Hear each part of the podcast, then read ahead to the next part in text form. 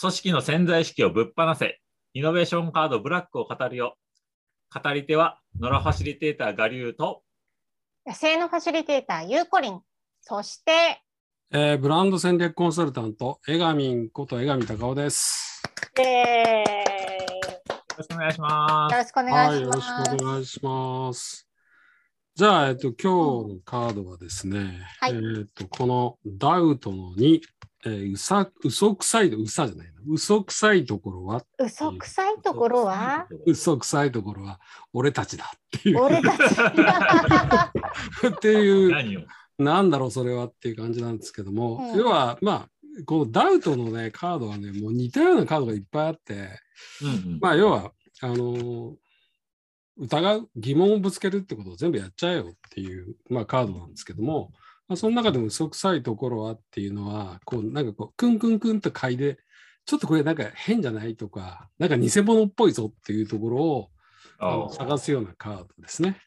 ーではどううんいうところにそういうところをぶつけるかっていうと、例えばですね、あの、自分、これ自分自身にも向くんだけど、例えば自分でこうプランニングしてるときに、これこうだよなって思ってるんだけど、どっかで、うーん、ちょっとこれなんか、いい加減なロジックになってんじゃないかっていう頭の隅にかすかにシュッとよぎったりするんだけども、うん。そういう、あの、なんていうかな、こうごまかしをですね、探すときにこれすごくいいカードですね。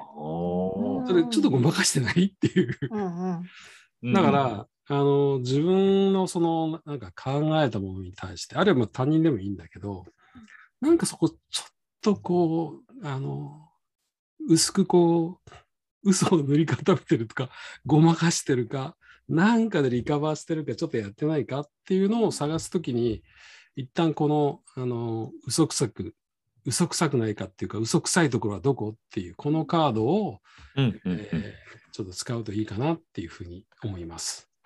なるほど。ねはい。はい。で、例えば、まあ、ちょっと違うかもしれないけど、あのー無意識の前提ってあるじゃないですか。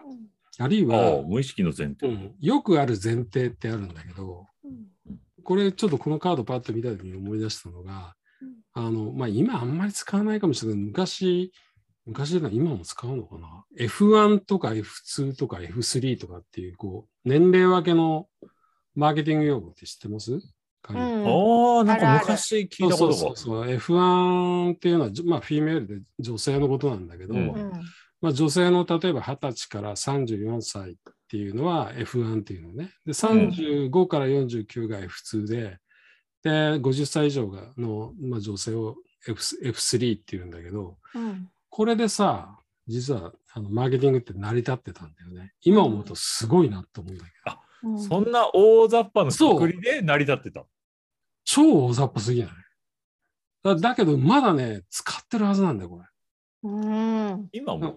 うん。これ嘘くさいよね、めちゃめちゃ。ありえないだろうっていう感じで、だから今、例えば50歳以上で F3 とか、まあ、M M3 で、例えば50歳以上の男女っていうふうに考えると、それだって90ぐらいまで平均年齢行くときに、40年がひとまとまりってありえないじゃないですか。うんうんうんだからこういう、実は、あの、せ制度的なものっていうか、制度っていうのかな、なんかこうちょっと決まったものの見方ででも結構嘘くさいやついっぱいあるんだよね。うん。あだからそれ疑わないとなかなかこう、あの、飲み込まれちゃって足元すくわれるっていう感じになるっていうのがあ。あると思うので、だからこのダウトの2のうさ嘘くさいところはっていうのは、ちょっと頭の隅に意識しておくといいよね。それ自分にも向くし、他人にも向いていくと思うんだけど。なるほど。あ、それが無意識の前提を探すっていう。そうそうそう。きっかけになるそうそうきっかけになる。多分ここから続くダウトのカードって割とそういうところがいっぱいあるんで、うん。すごくあの注意してやった方がいいかなと思うんだよね。なんか自分に都合よく考えちゃうってあるんだよね。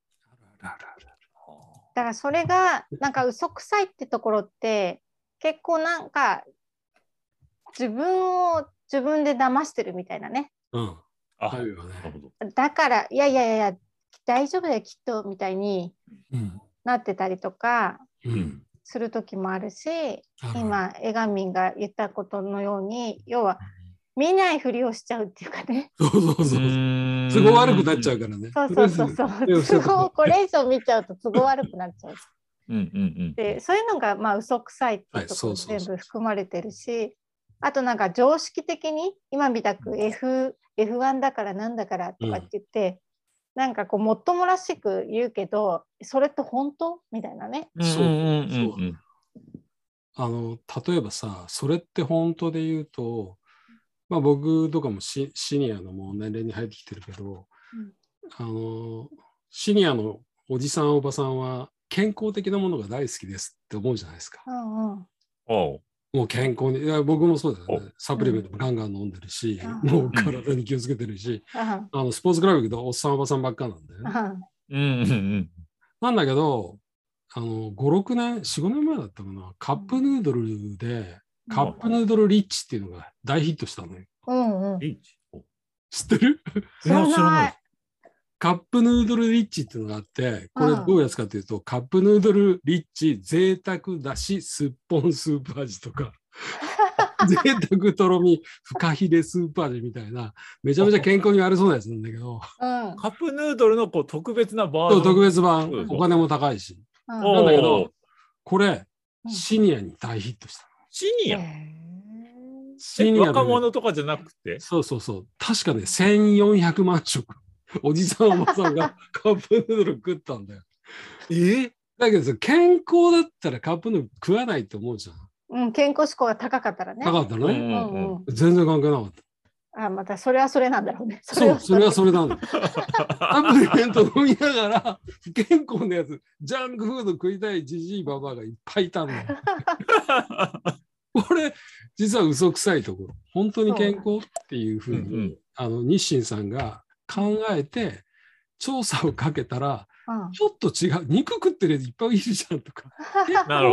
健康には気をつけてるけど、肉大好きが80何パーセントとか、ああ。あちょっと違うぞと思って、うん出してみたら大ヒットってやつ。へえ、そうなんへだ。あ、そうそうちゃんと西井さんは一度調べられた調べた。た調べた。まあ当然当然、あのね、あのマーケティングの調査はちゃんとやると思うんで。だから、実はそ健康なおじさんおばさんで嘘くさいところもあったっていう、その思い込みに対してね。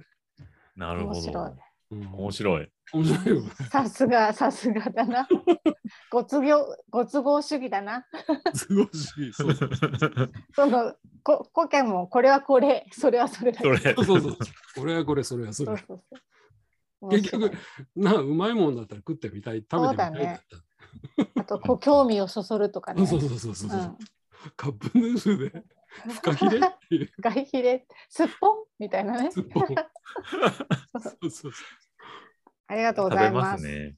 うん、面は白い。ありがとうござ面白いますうん、ありがとうございますありがとうございます。はい。